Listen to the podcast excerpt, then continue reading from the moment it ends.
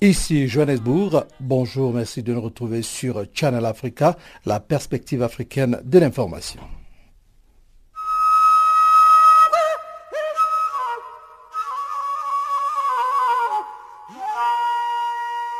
Farafina. Farafina. Terre de soleil. Farafina. Farafina. Un magazine d'infos africaine. Présentation Jacques Kouakou.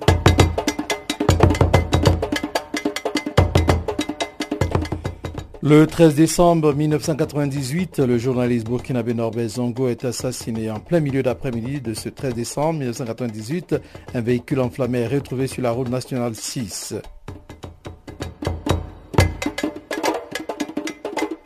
RDC, l'OIM a besoin de 75 millions de dollars pour ses opérations au Kivu et au Kasaï.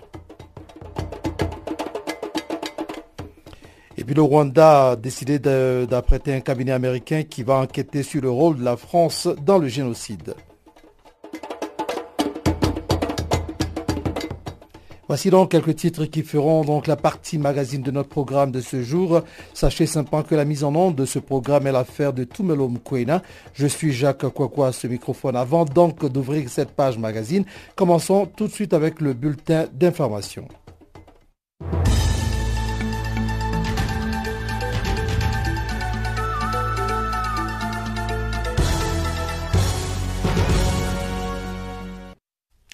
Bonjour à toutes, bonjour à tous. Commençons par le Burkina Faso. Le 13 décembre 1998, le journaliste burkinabé Norbert Zongo est assassiné. En plein milieu d'après-midi, ce 13 décembre 1998, un véhicule enflammé est retrouvé sur la route nationale 6 près de Sapouy. C'est dans le sud du Burkina Faso. Une macabre découverte qui va secouer le pays jusqu'à son sommet. À bord du robuste 4x4 noir, un Land Cruiser Toyota dont la carcasse est encore fumante, les premiers témoins puis les policiers découvrent trois corps sans vie partiellement calcinés. Aucune trace de freinage ou de collision n'est observée sur les lieux et rien ne semble indiquer un banal accident aux conséquences tragiques. C'est le quatrième cadavre retrouvé gisant tout près du véhicule qui met la police sur la piste du ou des criminels. Deux douilles sont retrouvées près de lui. L'autopsie confirmera que ni la fumée ni les flammes ne sont à l'origine des décès de Blaise Ilboudo, Ablassé Nikiema et des frères Zongo qui se rendaient dans un ranch pour le week-end. Non, les quatre hommes ont d'abord été abattus par balles avant que leur corps ne soit brûlé. Au pays des hommes intègres, l'annonce de ces assassinats traverse le pays à la vitesse d'un feu de brousse. Et pour cause, le des corps est celui du journaliste Norbert Zongo, figure de l'opposition à Blaise Compaoré et directeur de l'hebdomadaire L'Indépendant. Le Rwanda va donc euh, faire appel à un cabinet américain qui va enquêter sur le rôle de la France dans le génocide. C'est une nouvelle étape dans la longue controverse sur le rôle de la France au Rwanda entre 1990 et 1994. Le cabinet d'avocats américain Cunningham Levy Muse publie ce mercredi 13 décembre un rapport sur le rôle des responsables français dans le génocide contre les Tutsis. Il avait été commandé par le gouvernement rwandais dans le cadre de son enquête sur les responsabilités françaises dans le génocide commis au Rwanda d'avril à juillet 1994 qui a fait 800 000 morts selon l'ONU. Le document de 52 pages, publié à l'issue de six mois de recherche, n'apporte pas véritablement d'éléments nouveaux dans ce dossier très sensible. Pour reconstituer le rôle de la France au Rwanda, avant, pendant et après le génocide des Tutsis, il s'appuie sur sources et documents déjà publics. Ceci émane notamment du rapport de la mission d'information parlementaire conduite par le député français Paul Quiles en 1998, bien que ces travaux n'aient été ni complètement transparents ni complets selon les avocats américains. Il cite également quelques-uns des innombrables articles de presse livres et rapports d'ONG publiés sur la question depuis 1994. Sur la seule base des documents publics, on peut dire que de hauts responsables français étaient conscients et ont appuyé dans leurs buts et dans leurs actes à la fois le gouvernement Abiyarimana et les génocidaires, écrivent les avocats dans leurs conclusions qui ont également été transmises aux autorités françaises. Parlons maintenant de financement de la force conjointe du G5 Sahel. Eh bien, réunion au sommet à Paris ce mercredi. Au lendemain du sommet de Paris sur le climat qui s'est ouvert euh, mardi, une réunion à la Selle Saint-Cloud en région parisienne réunira le président français, les membres du G5 Sahel ainsi que la chancelière, la chancelière allemande le Premier ministre italien, le ministre saoudien des Affaires étrangères et le président de la Commission de l'Union africaine. Objectif, discuter du financement de la force conjointe antiterroriste. À Abidjan, le 29 novembre, en marge du sommet UAUE, Emmanuel Macron et ses homologues du G5 Sahel étaient convenus de se revoir le mercredi 13 décembre à Paris au lendemain du sommet international sur le climat afin de poursuivre leurs discussions sur la mise en place de la force conjointe de l'organisation sahélienne et d'évoquer son financement sur les 450 millions d'euros nécessaires pour son lancement. Seule la moitié a pour l'instant été rassemblée. Face aux attaques répétées dans la zone dite des trois frontières, notamment le Mali, le Burkina Faso et le Niger, tous jugent indispensable d'accélérer le déploiement de cette force. Il faut enclencher une dynamique militaire pour inverser la tendance, glisse une source à l'Élysée. Côte d'Ivoire pour terminer. Hubert Oulaï, Lida Kwasi et Jean-Noël Abbaye, proches de Laurent Gbagbo, jugés à Abidjan. Près de 50 personnes proches de la mouvance pro-Gbagbo seront jugées par la cour d'assises d'Abidjan dans six affaires distinctes entre le 13 décembre et le 12 janvier 2018. Parmi elles, plusieurs anciens ministres de Laurent Gbagbo. C'est notamment le cas d'Hubert Oulaï. Arrêté en mai 2015, il avait été placé en liberté provisoire en juin dernier. Son procès pour complicité d'assassinat s'ouvrira mercredi 13 décembre et s'achèvera vendredi. L'ancien ministre de la fonction publique de Laurent Gbagbo sera jugé pour son implication présumée dans le meurtre de militaires de l'opération de l'ONU en Côte d'Ivoire, l'ONUCI, dans l'ouest de la Côte d'Ivoire en juin 2012. Sept casques bleus nigériens et huit civils avaient été tués non loin de Giglo, une région dont est originaire l'accusé. A été plusieurs fois ministre depuis 2000. Il avait regagné la Côte d'Ivoire en novembre 2014 après quatre ans d'exil au Ghana. Son placement en détention plusieurs mois plus tard avec deux autres cadres du Front populaire ivoirien, le FPI donc, avait été dénoncé par Amnesty International. L'arrestation et la détention de trois membres de l'ancien parti au pouvoir en Côte d'Ivoire à cinq mois de l'élection présidentielle porte toutes les apparences d'une pression sur l'opposition et envoie un signal préoccupant, écrivait alors l'ONG, tout en précisant qu'une trentaine de membres des forces de l'ordre auraient ménoté la petite fille de Hubert Oulaï et l'aurait battue pour qu'elle indique où se trouvait son grand-père.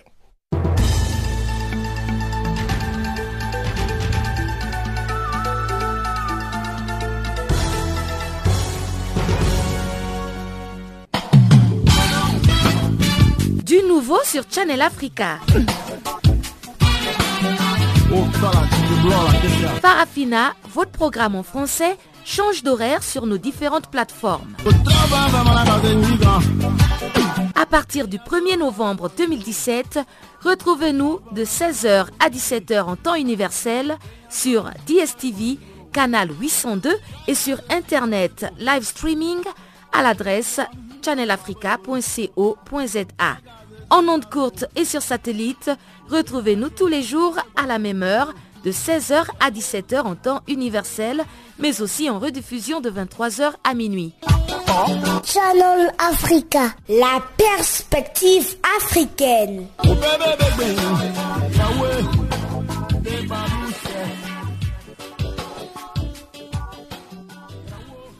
Voilà, ouvrons maintenant la page magazine en commençant par euh, la RDC. Revenons encore sur euh, ce, cet, élément que notre euh, collaboratrice Gisèle Kaimbani nous faisait parvenir hier et qui était relatif donc à l'arrivée des corps des casques bleus tanzaniens tués à Beni. Voici encore cet élément.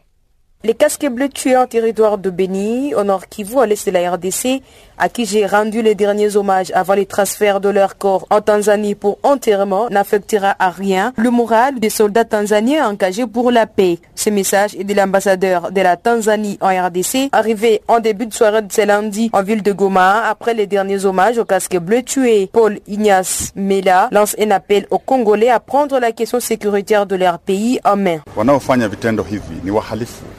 Sababu askari wa kulinda amani hawakuja hapa kupigana, wamekuja hapa kusaidia amani ipatikane. Kwa hiyo kuwashambulia ni kosa la kivita, war crime. Ceux qui font ces actes sont des destructeurs parce que les soldats qui militent pour la paix ne sont pas venus pour combattre, mais pour appuyer les efforts pour que la paix soit retrouvée. Alors, les attaquer, c'est un crime de guerre. Et cela ne va pas les décourager, mais plutôt renforcer leur morale car ils savent leur travail. Au peuple congolais, le temps est venu pour qu'ils prennent la question de la sécurité de leur pays en main et qu'ils sachent que l'aide aide. Mais ce que tu fais pour toi-même, c'est ce qui compte le plus. Vous savez, il y a beaucoup de pays qui ont eu le même problème que la RDC, mais ils les ont surmontés. Moi, je crois, si les Congolais se mettaient ensemble, leur pays sera beau comme d'autres.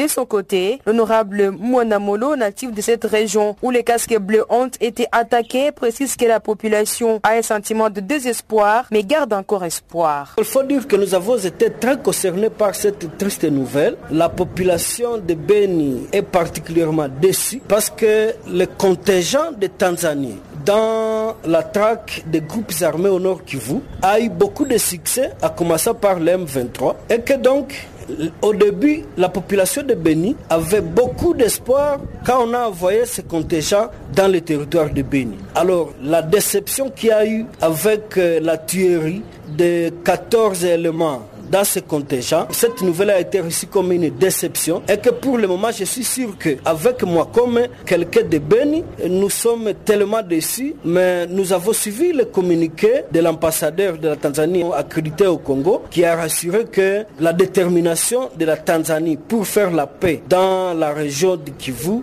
cette détermination reste vraiment détermination. Dans un message de condoléances, la province Nord Kivu précise que justice sera faite. Marie Chemati, porte-parole. Ces inciviques et criminels viennent encore une fois de semer la torpeur dans les chefs des populations, tant meurtris de par les attaques en répétition frisant le terrorisme que l'on essaie d'écrire. Ces derniers doivent payer de leurs actes et personne n'a le droit de passer sous silence ces actes ignobles. Que la justice soit faite. À cette occasion, je ne peux ne pas mentionner et saluer le degré d'engagement des éléments tanzaniens très actifs aux côtés des FARDC dans la traque des ennemis de la paix pour la protection des populations congolaises et prise de paix. Je leur exprime nos compassions, notre reconnaissance et nos amitiés. Au nom du gouvernement provincial du Nord Kivu, dont je suis porte-parole, j'adresse mes condoléances les plus sincères et les plus attristées au gouvernement tanzanien à travers sa représentation à République démocratique du Congo, au FRDC, aux familles biologiques des illustres disparus. Au cours de cette attaque, plusieurs casques bleus ont été blessés et sont soignés pour la plupart au nord Kivu et d'autres à Kampala, en Ouganda. Depuis Goma, Gisèle Kaimbani pour Canal Afrique.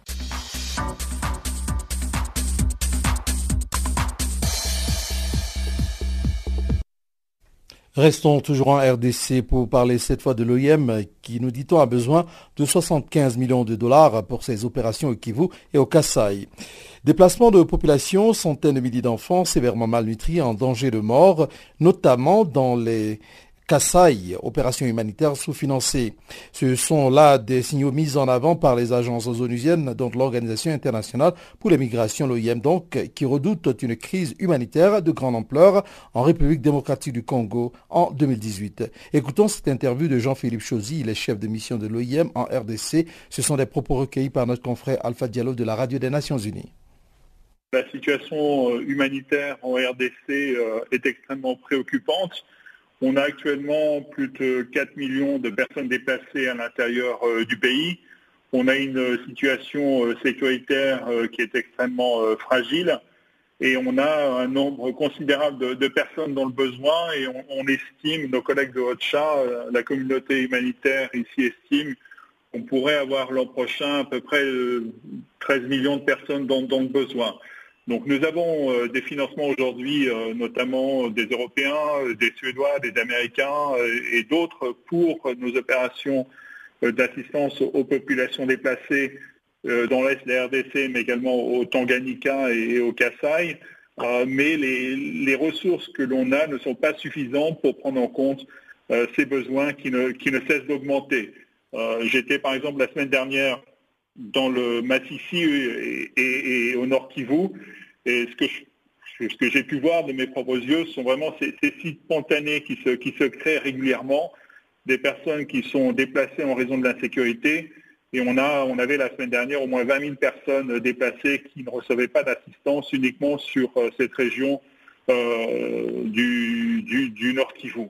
Donc on a un besoin de financement considérable pour pouvoir faire face à une augmentation euh, notable des besoins en RDC euh, à la fin de cette année et euh, dans le courant de 2018. Et si vous recevez ces fonds, quelles sont les priorités de l'OIM par rapport à vos opérations humanitaires en 2018 Alors écoutez, euh, bien entendu, on, travaille sur les, trois provinces qui font l'objet d'une urgence de niveau 3, à savoir le, le Sud Kivu, le Tanganyika et le Grand Kassai, où nous avons des opérations, y compris des programmes qui visent à mieux comprendre les dynamiques de déplacement et à identifier aussi les, besoins des déplacés de façon à ce que l'aide puisse cibler les, plus vulnérables. Mais nous sommes également, bien entendu, toujours présents euh, dans la province du Nord Kivu, qui est en fait la, province qui compte le, plus grand nombre de, personnes déplacées et la province la, plus affectée. Et nous travaillons aussi sur des régions comme, euh, comme l'Ituri, où là encore, il y a, des besoins euh, au niveau non seulement des populations déplacées, mais aussi des, populations hautes. Ce qu'il faut savoir, c'est que sur de nombreuses régions de la RDC, euh, on n'a pas forcément euh, des sites euh, qui soient bien visibles, puisqu'une grande partie de ces déplacés sont aussi hébergés auprès de familles, de familles hautes. Mais bien entendu, aussi, ces familles hautes ont, des besoins qui sont bien exprimés et n'ont pas forcément toujours les moyens de prendre en charge ces déplacés. Ce qu'on a, par exemple, dans de nombreuses régions, eh bien, ce sont euh, des populations déplacées qui vont offrir euh, leur travail, leur force de travail auprès des populations hautes pour essayer un petit peu euh, d'atténuer l'impact de ces déplacements sur les populations d'accueil. Mais quand vous parlez de situation humanitaire d'urgence de niveau 3, ça veut dire quoi concrètement? Écoutez, quand on regarde le, comité interagence, le niveau 3 est le niveau d'urgence le plus élevé, qui indique vraiment une crise humanitaire aiguë et qui appelle euh, à une mobilisation euh, importante, euh, prioritaire des agences, dont l'OIM, l'Agence des Nations Unies pour l'immigration, pour faire en sorte eh bien, qu'il y ait une réponse appropriée aux besoins. Alors, ce n'est pas uniquement financier, ça concerne aussi, par exemple, le déploiement de staff supplémentaires, de collaborateurs et de collaboratrices pour justement augmenter les capacités de réponse face à une crise qui est une crise aiguë et qui, euh, malheureusement, en 2018, pourrait se perdurer avec des besoins sans cesse croissants. Dernière question, Jean-Philippe Chosy. Euh, la RDC a connu une guerre entre 1994 et 2003. Ce pays assisté sur le plan humanitaire depuis plus de 20 ans. Aujourd'hui, qu'est-ce que vous dites aux pays donateurs pour ne pas oublier la crise congolaise face à d'autres crises importantes comme au Sud-Soudan ou la Syrie? Peut-être que la, RDC étant quand même, euh, après l'Algérie, le, deuxième pays le plus, le plus grand euh, de l'Afrique, c'est un pays euh, qui partage ses frontières avec neuf pays limitrophes et qu'une crise en RDC est forcément une crise régionale, qui aura un impact régional. C'est une, une, réalité, on l'a vu, comme vous l'avez dit, lors des, précédentes grandes crises en RDC. Mais fondamentalement, que des personnes déplacées, euh, qu'elles soient en, République démocratique du Congo ou qu'elles soient au, Proche-Orient, ont, toutes les mêmes besoins. Et il faut vraiment que la communauté internationale puisse répondre à ces besoins de manière euh, euh, efficace et, ne considère pas bien qu'un déplacé en RDC est moins important, entre guillemets, qu'une personne déplacée en Syrie ou dans des régions qui sont plus proches de l'Europe. Donc il faut absolument répondre à ces crises humanitaires, faute de quoi euh, la communauté euh, internationale eh bien, assistera euh, non seulement à des déplacements massifs de population, comme c'est déjà le cas, mais malheureusement à des taux de, mortalité plus importants, notamment chez les catégories plus vulnérables, comme les enfants par exemple, qui sont notamment au Kassai aujourd'hui dans une situation de malnutrition aiguë. Donc c'est une responsabilité partagée euh, de la communauté internationale, des agences humanitaires, mais également du gouvernement congolais, et bien de faire en sorte que ces populations puissent être protégées et puissent recevoir l'assistance dont elles ont besoin. Farafina. Farafina. Terre de soleil. Farafina. Farafina. Un magazine d'infos africaine. Nous allons à présent nous rendre encore une fois en Guinée pour parler de liberté de la presse. Eh bien, en Guinée, précisément à Conakry, les radios ferment. C'est un ordre du gouvernement de fermer les radios qui ne payent pas leur redevance. Et cet élément nous vient d'une confrère, d'une consoeur, autant pour moi, de la Guinée, que nous écoutons encore une fois.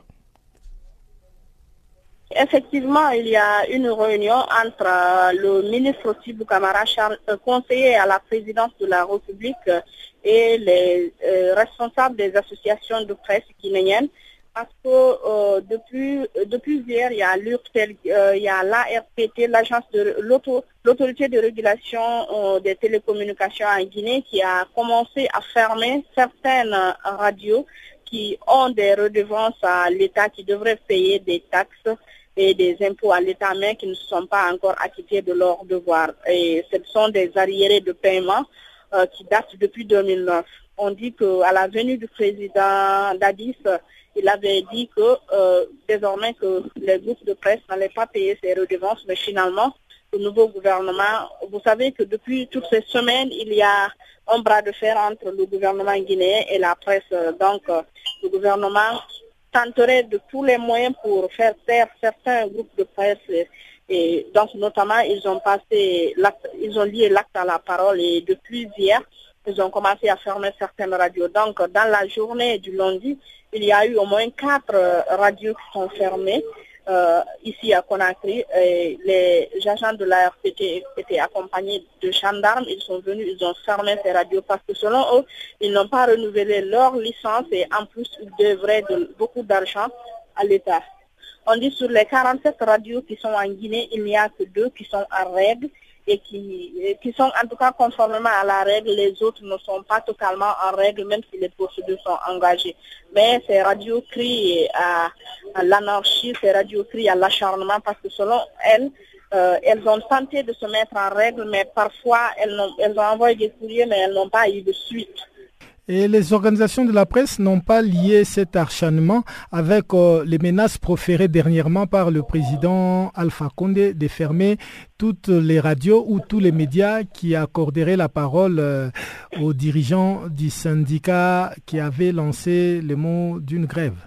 Euh, effectivement, comme vous le savez, il y a le président qui avait menacé de fermer toute radio qui donnerait la parole à Aboubacar Souma le secrétaire général du SLEG qui avait lancé une grève au niveau de l'éducation. Finalement, il y a eu une journée sans presse qui a été organisée. Il y a eu une synergie des radios libres et télévisions de Guinée qui a été organisée, mais à lieu place de dénoncer cela, ils ont donné des cours de journalisme. Nous, les jeunes journalistes, on a fustigé ça, on était contre. Finalement, il y a eu certaines radios qui ont été fermées parce qu'elles avaient donné la parole euh, à ce monsieur Aboubakar Souma, mais automatiquement, euh, il y a eu la HAC, la haute autorité de la, euh, de la communication, qui aurait réagi pour dire euh, d'ouvrir euh, ces médias fermés, que ce n'était pas dans le droit des autorités de le faire. En plus, les associations de presse avaient condamné cela. Et en même temps, la semaine qui a suivi, ils ont donné la parole au syndicaliste Aboubakar Souma et rien, euh, pour le moment, en tout cas, il n'y a rien qui, est, qui, est sorti de cette décision du président. Sauf que, selon les journalistes, selon les patrons de médias, que je ne sais pas qu'est-ce que la présidence préparerait pour pouvoir, euh, pour vouloir faire taire les radios, pour vouloir faire taire la presse en Guinée. En tout cas, actuellement, l'heure est grave, les journalistes sont menacés un peu, mais on essaie de voir qu'est-ce qui se passe réellement. Donc jusqu'à présent, aucun lien n'est établi entre les menaces du président Alpha Condé et cet acharnement qui a commencé sur euh, les radios en Guinée. Aucun lien pour le moment. Non, on ne dirait pas qu'il y a un lien direct par rapport à cela, mais selon des journalistes, selon l'opinion que on parle de troisième mandat en Guinée. Le président n'a pas donné encore ses positions claires sur cela. Donc il y a certains qui pensent que c'est lié à cela, c'est quelque chose qu'ils sont en train de préparer euh, pour 2020. Mais moi, je ne peux pas l'affirmer parce que je n'ai pas de preuves par rapport à cela.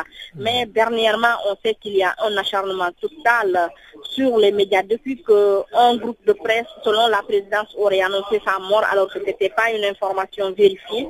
Euh, il s'acharne contre les médias en Guinée, mais on ne sait pas pourquoi. Donc, on essaie de savoir qu'est-ce qui ne va pas avec la présidence de la République. Pourquoi actuellement elle ne veut pas voir la presse, elle ne veut pas entendre la presse? On ne sait pas pourquoi d'abord. Euh, c'est encore tôt d'affirmer que, que ça a un lien avec un éventuel troisième mandat parce qu'on n'a pas toutes les preuves avec nous. Africa, oh, yeah. Africa, Africa, Africa, Africa, Africa. Je m'appelle Salif Keita. Vous écoutez Channel Africa, la voix de la renaissance africaine.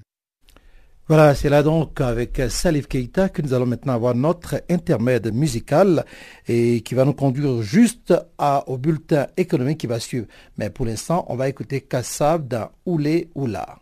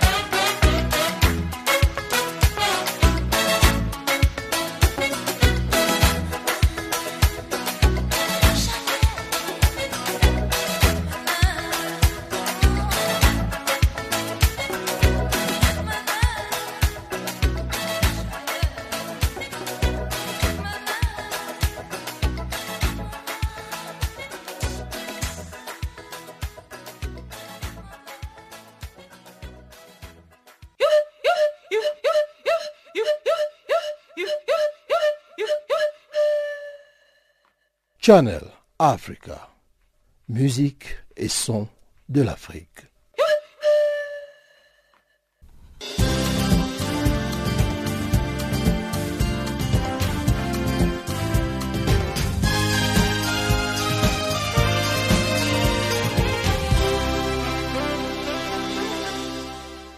Bonjour Jacques, bonjour et bienvenue à tous. L'actualité économique nous conduit en Namibie, plus précisément dans la ville de Swakopmund, où se tient depuis le 10 décembre la troisième semaine du PIDA, le programme pour le développement des infrastructures en Afrique. Dans un communiqué de presse publié mardi à l'occasion de cette rencontre, Soteri Gatira, responsable aux Nations Unies pour les infrastructures et l'industrialisation de l'Afrique, a estimé que les perspectives étaient radieuses pour le continent considérant le développement observé. Le programme d'intégration de l'Afrique traverse une époque critique avec l'entrée en vigueur de la zone de libre-échange continentale prévue l'année prochaine, le marché unique des transports aériens doit également être lancé par les chefs d'État africains lors de leur sommet de janvier à Addis Abeba. Le PIDA a été adopté par les dirigeants africains en 2012.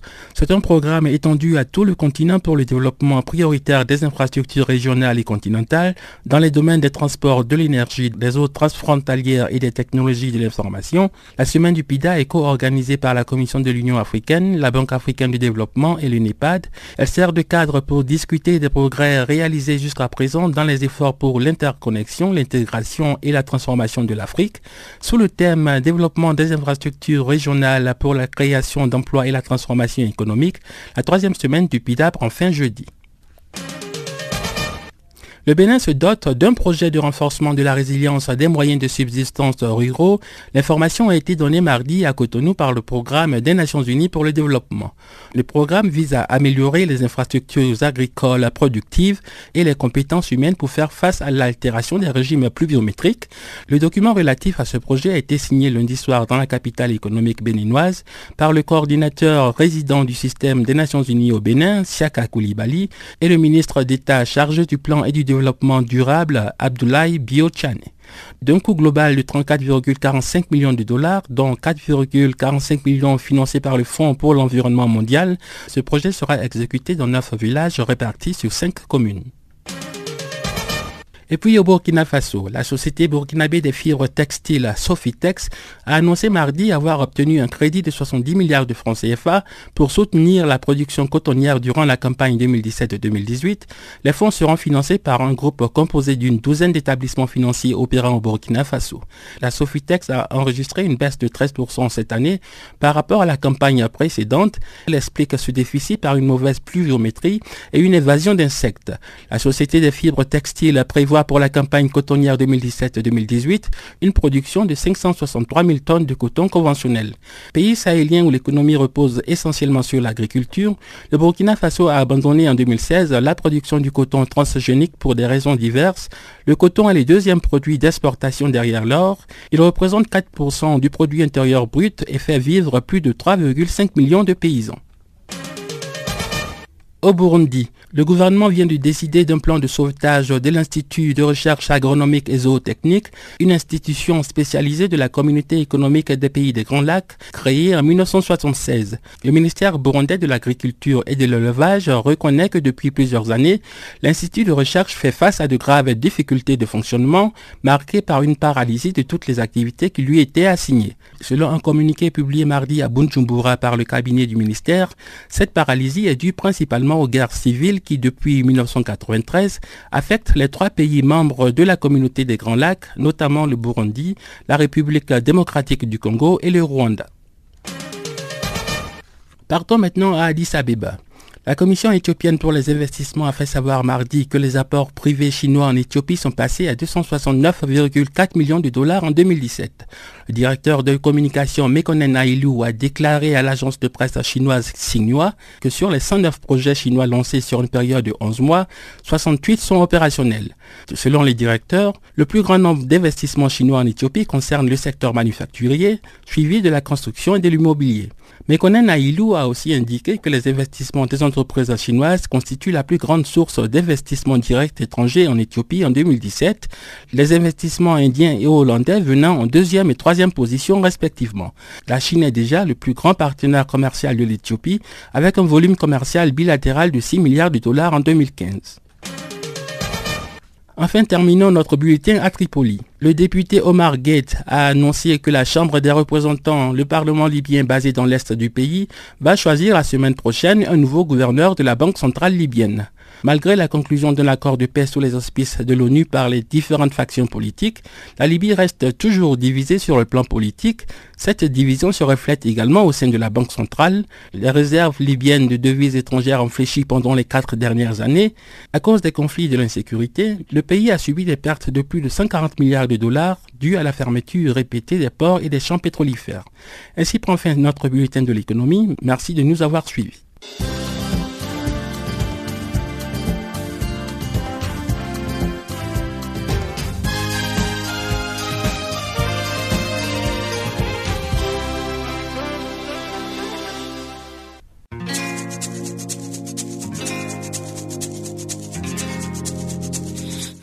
Écoutez Farafina, un programme en français sur Canal Afrique émettant de Johannesburg.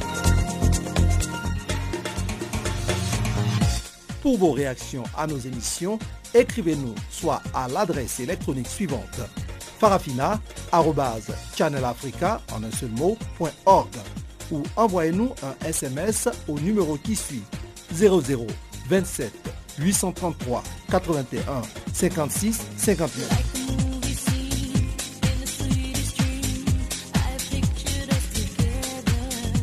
Notre adresse électronique farafina.channelafrica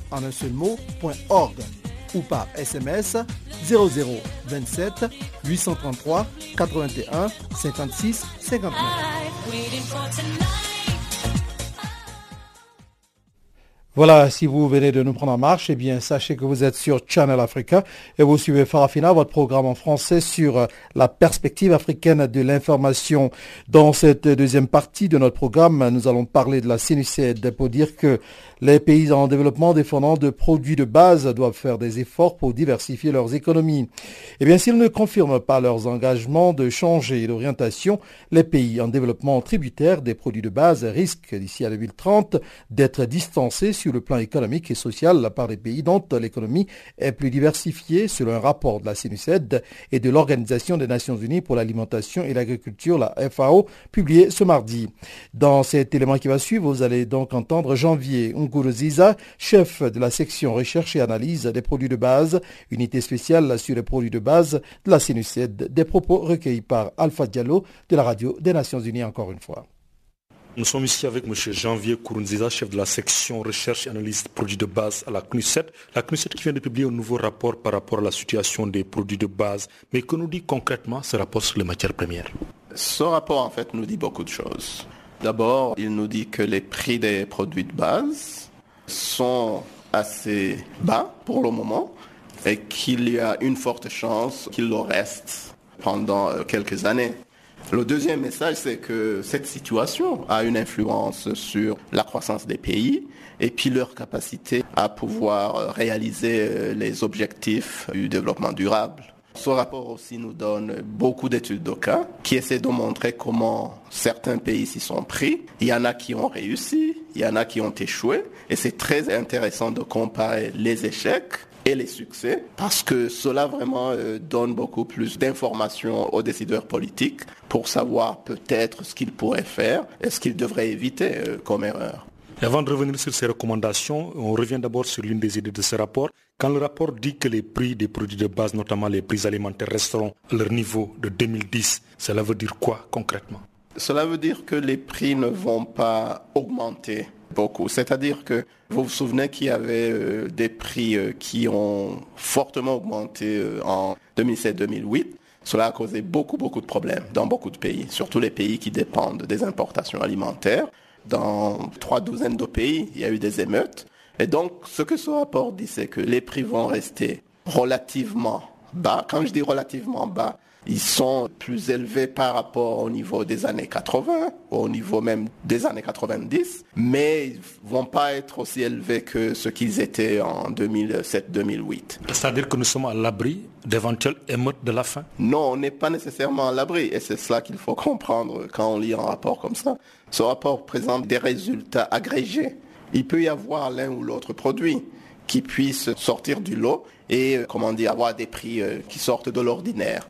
Mais en général, les prix vont être assez bas. Mais je le dis avec beaucoup de précautions. Parce que même maintenant, il doit certainement y avoir des gens qui ont des problèmes à pouvoir avoir accès à la nourriture, même avec des prix qu'on qualifie de bas. Mais euh, on les qualifie par rapport à leur niveau euh, d'il y a 10 ans, c'est-à-dire 2007-2008. Et c'est cela qu'il faut voir. Si vous êtes euh, intéressé par euh, un produit particulier, il faut étudier le produit en particulier. Si vous vous intéressez au riz, oui, là il faut analyser euh, la dynamique du riz. Si c'est le maïs, oui. Mais en général, ce que nous avons trouvé, c'est que ces prix ne vont pas être trop élevés. Mais encore une fois, il y a quelques conditions. C'est les conditions, par exemple, au niveau des négociations de l'OMC. Qu'est-ce qui va sortir de ces négociations? Cela peut influer sur les prix ou bien au niveau du changement climatique. S'il y a de gros changements d'ici 10, 15 ans, ça peut beaucoup influer par les prix. Un autre élément que j'aimerais ajouter, c'est qu'il peut y avoir des effets régionaux. Parce qu'au sein même d'un pays,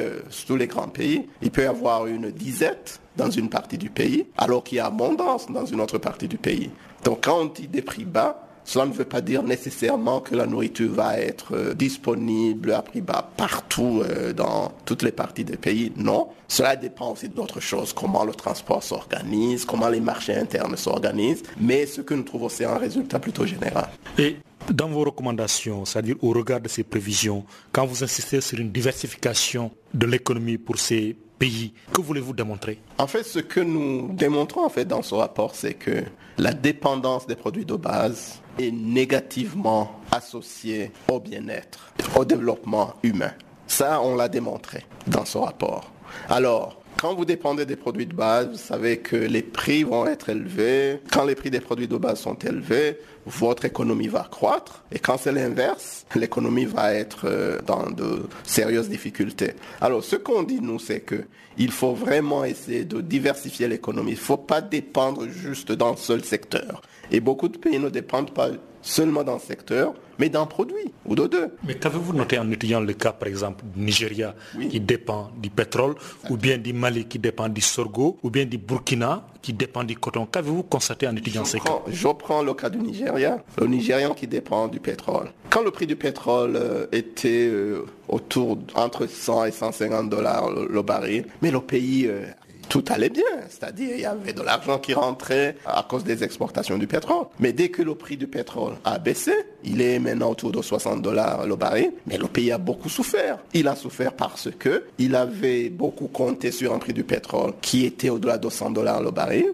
Il avait construit des budgets qui euh, prenaient cela comme hypothèse. C'est pas que le Nigeria, c'est tous les pays qui exportent. L'Angola, même chose. Alors, euh, ils ont dû réviser euh, leurs prévisions, c'est-à-dire il faut réduire les ambitions quand le prix du pétrole baisse, alors que le Nigeria, c'est un pays qui a un grand potentiel agricole. C'est un pays qui peut nourrir même les pays de la région. Si on mettait beaucoup plus d'attention à l'agriculture, je sais qu'il y a des choses qui se font maintenant, surtout au niveau du riz. Je sais que le pays a fait beaucoup d'efforts pour la production du riz, parce que le Nigeria, il était autosuffisant au niveau du riz il y a plusieurs années. Maintenant, il faut peut-être retourner là-bas, penser à d'autres secteurs, penser à l'agriculture surtout, parce que c'est l'agriculture qui va nourrir les personnes. Quand il y a le pétrole, le pétrole, il faut distribuer les revenus du pétrole et c'est à ce niveau de la distribution où on a souvent des problèmes. Alors que l'agriculture, pour des économies euh, rurales, des pays ruraux comme le Nigeria et d'autres pays africains, les gens vont produire eux-mêmes et ils vont satisfaire leurs besoins avec leur propre production. Ils vont pouvoir vendre et puis euh, tout le monde va en bénéficier. Des questions, M. Kourunziza, c'est-à-dire euh, au-delà de cette transformation structurelle que vous appelez de vos voeux, quels doivent être les contours de ces transformations structurelles? C'est-à-dire c'est par une meilleure bonne gouvernance de ces États ou bien un meilleur partage des richesses? Ou bien il faut aussi une politique fiscale plus offensive? C'est tout cela à la fois. En fait, c'est pour cela qu'on a vraiment les études d'OCA qui sont diversifiées ici et qui, chaque étude a une particularité pour expliquer justement la question de la transformation structurelle. La transformation structurelle, c'est d'abord de bien la concevoir. Où est-ce qu'on veut aller? C'est-à-dire se fixer un cap, dire moi je veux aller là-bas. Une fois que la décision est prise, évidemment, il faut une décision qui est raisonnable. Il ne faut pas dire que d'ici cinq ans, je veux tripler mon revenu par habitant. Ça, c'est pas crédible. Mais il faut que ce soit raisonnable. Et puis alors, on essaie de se donner les moyens de le faire. Se donner les moyens, c'est quoi? C'est de mettre en place les différentes politiques, les différentes institutions qui vont vous aider à parvenir à votre objectif. Ça, c'est de la gouvernance. Ça, c'est un aspect. L'autre aspect, effectivement, que vous avez mentionné, c'est la redistribution. Parce qu'il y a un cas ici qu'on a bien analysé, dans un pays qui a beaucoup bénéficié euh, des prix des produits de base pendant la période de boom, les taux de croissance, je crois, frôlaient les 8% annuels sur une période d'à peu près 10 ans. Mais le taux de la pauvreté a aussi augmenté en même temps. C'est la Zambie qu'on couvre dans ce rapport. Et là, qu'est-ce qui a manqué? C'est justement une politique de redistribution. C'est-à-dire ces revenus qui viennent, il faut les redistribuer pour pouvoir lutter contre la faim parce que la malnutrition aussi a augmenté. Donc, c'est pas évident parce qu'on a des flux qui viennent. Il faut vraiment avoir le cap, comme je disais. Il faut savoir exactement ce qu'on veut, où on veut aller et comment y aller. Donc, la redistribution, c'est une des politiques, mais aussi les politiques macroéconomiques, comme on les mentionne dans le rapport, la politique monétaire, politique fiscale. Cela doit être euh, bien pensé, bien mis en œuvre, et puis aussi savoir que à la fin, il s'agit d'individus. Et donc, quand les prix chutent, ou bien augmente par exemple pour les ménages qui achètent de la nourriture. Il y a des ménages qui sont frappés, les ménages qui sont des acheteurs nets de nourriture. Alors il faut pouvoir les assister. C'est ce qu'a fait le Brésil par exemple avec Bolsa Familia pour euh, réduire la pauvreté. Et si vous ne faites rien, ces ménages vont souffrir. Donc il faut vraiment penser et au niveau macroéconomique et au niveau microéconomique parce qu'à la fin, euh, ces chocs, les chocs de prix vont frapper aussi les ménages et les entreprises bien sûr, pas seulement l'État euh, au niveau agrégé donc il faut réfléchir au niveau macroéconomique et au niveau microéconomique de la politique qu'il faut mettre en place. Merci beaucoup et merci d'avoir parlé à ONI Info. Canal Afrique, l'histoire de l'Afrique, www.canalafriqueenunmot.org. Ces pays à présent, l'échec de l'arrestation du président soudanais mine le tribunal.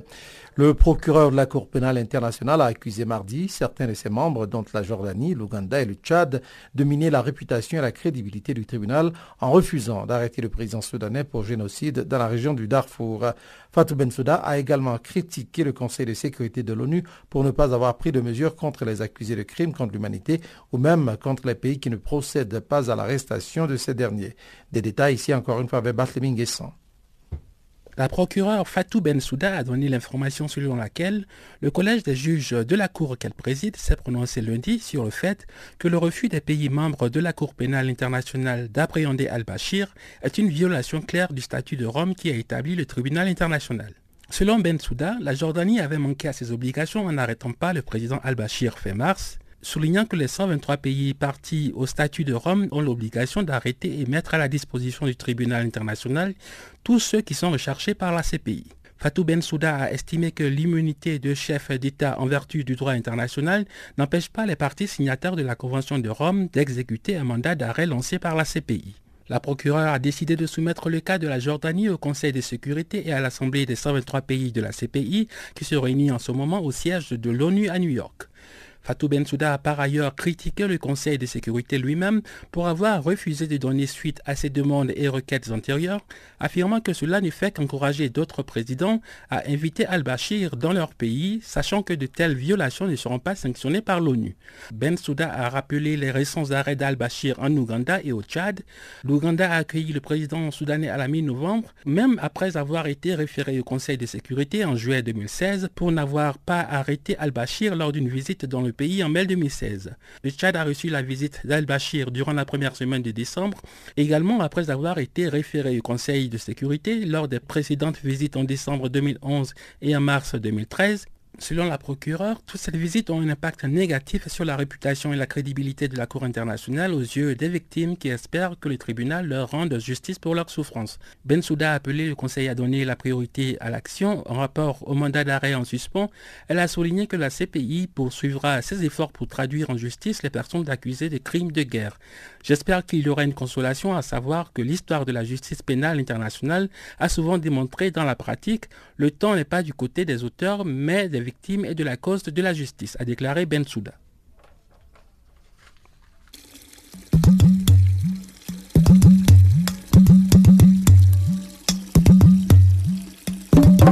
Vous écoutez Channel Africa à la radio et sur internet www.channelafrica.org.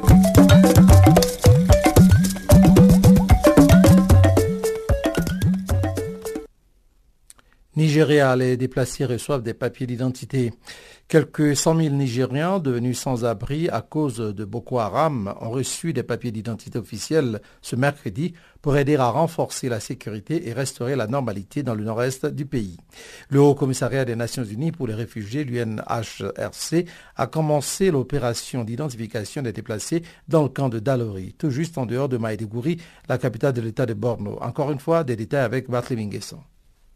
Au moins 20 000 personnes ont été tuées et plus de 2,6 millions ont été déplacés au cours des huit années de conflit, ce qui a détruit les moyens de subsistance et déclenché une crise humanitaire. Dans les États les plus touchés de Borno, Yobe et Adamawa, environ 1,8 million de personnes vivent dans des camps ou avec des proches. D'autres ont fui vers le Niger, le Tchad et le Cameroun.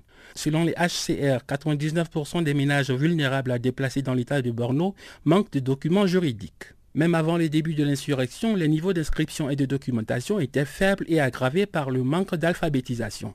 En mai, la représentante régionale du HCR pour l'Afrique de l'Ouest, Lise Awa, a déclaré que plus de 200 000 réfugiés nigériens au Niger, au Tchad et au Cameroun manquaient également de documents d'identité adéquats. Selon elle, le lien entre les problèmes d'apatridie, le maintien de la paix et la sécurité dans la région ne peut être dissocié, car l'apatridie peut conduire à l'insécurité et à l'instabilité les apatrides pourraient facilement être utilisés comme des outils de destruction. L'État de Borno a la priorité pour les cartes d'identité car il a été le plus durement touché par l'insurrection, mais Dangana Ibrahim, un responsable du HCR, a indiqué qu'il était prévu d'étendre le programme. Il a expliqué que l'Agence pour les réfugiés travaille avec la Commission nationale de gestion des cartes d'identité du Nigeria ainsi qu'avec les chefs de village des communautés déplacées. Farafina, c'est Channel Africa en français. Tous les jours de 16h à 17h en temps universel sur DSTV, canal 802 et en live streaming sur channelafrica.co.za.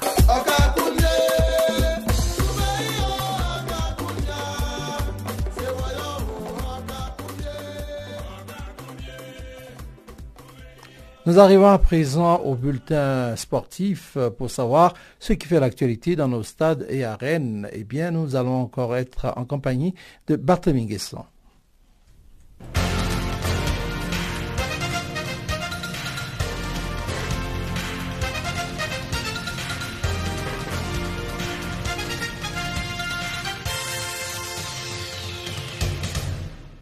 Bonjour et bienvenue à tous dans le bulletin des sports. Démarrons notre édition avec le championnat sud-africain de football de première division dénommé APSA PSL.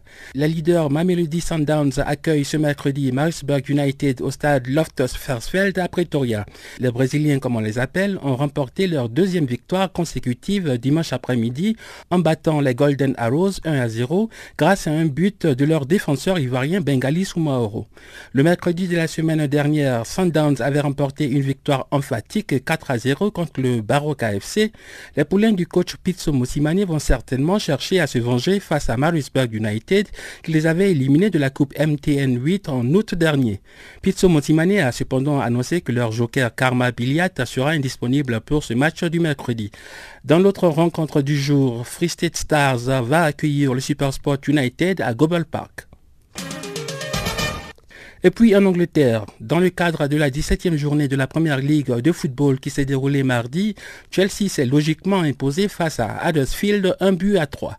et Bakayoko a ouvert le score à mi-chemin de la première mi-temps, offrant une réponse aux supporters qui le critiquent beaucoup pour une série de mauvaises performances. William a ajouté un deuxième but peu avant la pause, de retour des vestiaires, Pedro a porté le score à 3 à 0, permettant à Chelsea de remonter provisoirement à la deuxième place du classement, à égalité avec Manchester United qui accueille Bournemouth ce mercredi. Huddersfield a obtenu le but de la consolation dans les temps additionnels grâce à Laurent de Poitre. À Sellers Park, Daryl Yanmat a donné l'avantage à Watford à la troisième minute, mais après l'expulsion de Tom Cleverly, le Malien Bakary Sako a égalisé à la 89e minute, puis l'Ivoirien Wilfried Zaha a bien servi James MacArthur pour le but de la victoire à la dernière minute du match. Burnley continue sa forme impressionnante en Première Ligue. Les potiers ont arraché les trois points de la victoire en fin de partie en battant Stoke City 1 à 0 à Turf Moor. Le modeste club de Burnley monte provisoirement à la quatrième place du classement au-dessus de Liverpool, Arsenal et Tottenham qui sont tous en action ce mercredi. Les affiches de ce jour sont comme suit. Swansea reçoit Manchester City au Liberty Stadium. Newcastle United accueille Everton à St James Park. Southampton est face à Leicester City au St Mary's Stadium quand Liverpool reçoit West Bromwich Albion à Anfield. West Ham United et Arsenal sont en action au London Stadium. Manchester United accueille Bournemouth à Old Trafford et Tottenham joue contre Brighton and Hove Albion à Wembley. Direction les Émirats arabes unis pour parler du mondial des clubs de football FIFA 2017. Le Real Madrid, le tenant du titre, est en route pour un troisième titre de la Coupe du monde des clubs. Les Madrilènes affrontent Al Jazeera en demi-finale ce mercredi. Les protégés de Zinedine Zidane peuvent égaler leurs rivaux du FC Barcelone au nombre de victoires dans cette compétition s'ils parviennent à battre Gremio ou Pachuca en finale samedi. Pour cela, il leur faudra passer d'abord le stade des demi-finales où ils doivent en découdre avec le club local Al Jazeera qui a battu Urawa et Auckland City. Grand outsiders dans ces deux matchs, Al Jazeera est ressorti gonflé à bloc. Son entraîneur Ali Mabkout a appelé le soutien du public, déclarant que son équipe joue maintenant pour l'ensemble des Émirats arabes unis. Le représentant africain, quant à lui, s'est incliné encore une fois mardi contre les Japonais de Urawa Red Diamonds. Les champions asiatiques prennent la cinquième place de la compétition. Les Marocains ont été battus 3 buts à 2 ce sont les Japonais qui ont ouvert le score à la 18e minute grâce à Mauricio Antonio. Quatre minutes après l'égalisation d'Ismail El Haddad à la 21e, Yosuke Kashiwagi a redonné l'avantage aux Red Diamonds. En seconde période, Mauricio Antonio a alourdi le score en marquant son doublé à la 60e minute. Les Marocains obtiennent leur deuxième but dans les temps additionnels à la 94e minute grâce à Reda Ajouj. Pour sa première participation, le Wydad de Casablanca sort de la compétition avec 0 points. Retour en Afrique du Sud pour terminer notre tour d'horizon de l'actualité sportive. Un grand nombre de vedettes ayant pris part aux Jeux Olympiques de Rio 2016 seront parmi les nageurs sud-africains qui vont se mouiller lors des championnats de natation de la province du KwaZulu-Natal. L'événement qui aura lieu au Kings Park Aquatics Center de Durban du samedi au vendredi prochain va servir également pour les qualifications des Jeux du Commonwealth 2018. Près de 500 nageurs vont compétir en vue de s'assurer une place dans l'équipe finale choisie pour représenter l'Afrique du Sud aux Jeux du Commonwealth à Gold Coast en Australie du 4 au 15 avril. Chad Leclos, quadruple champion du monde, tentera de se qualifier pour la compétition de l'an prochain en participant aux 50 mètres, 100 mètres et 200 mètres papillon ainsi qu'aux 100 mètres et 200 mètres nage libre. Cameron Vanderberg, médaillé d'argent au JO de Rio, va compétir quant à lui aux 50 et 100 mètres brasse. Chez les femmes, Tatiana Schoonmaker, âgée de 20 ans, tentera de gagner sa place en nageant aux 50, 100 mètres et 200 mètres brasse. Voilà, c'est la fin de ce bulletin des sports. Merci de l'avoir suivi.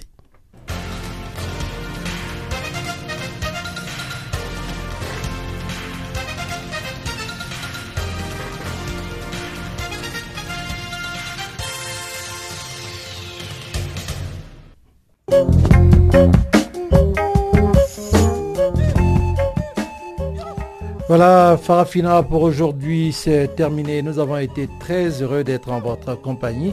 Nous, c'est maintenant Revlino Ibrahim qui a donc pris la place de Tumelum Kwena et puis aussi tous nos, nos camarades correspondants et tous ceux qui nous ont aidés à donc préparer cette émission. Nous vous disons merci encore une fois et on va se retrouver demain à la même heure sur la même fréquence. D'ici là, portez-vous bien et à très bientôt. Au revoir.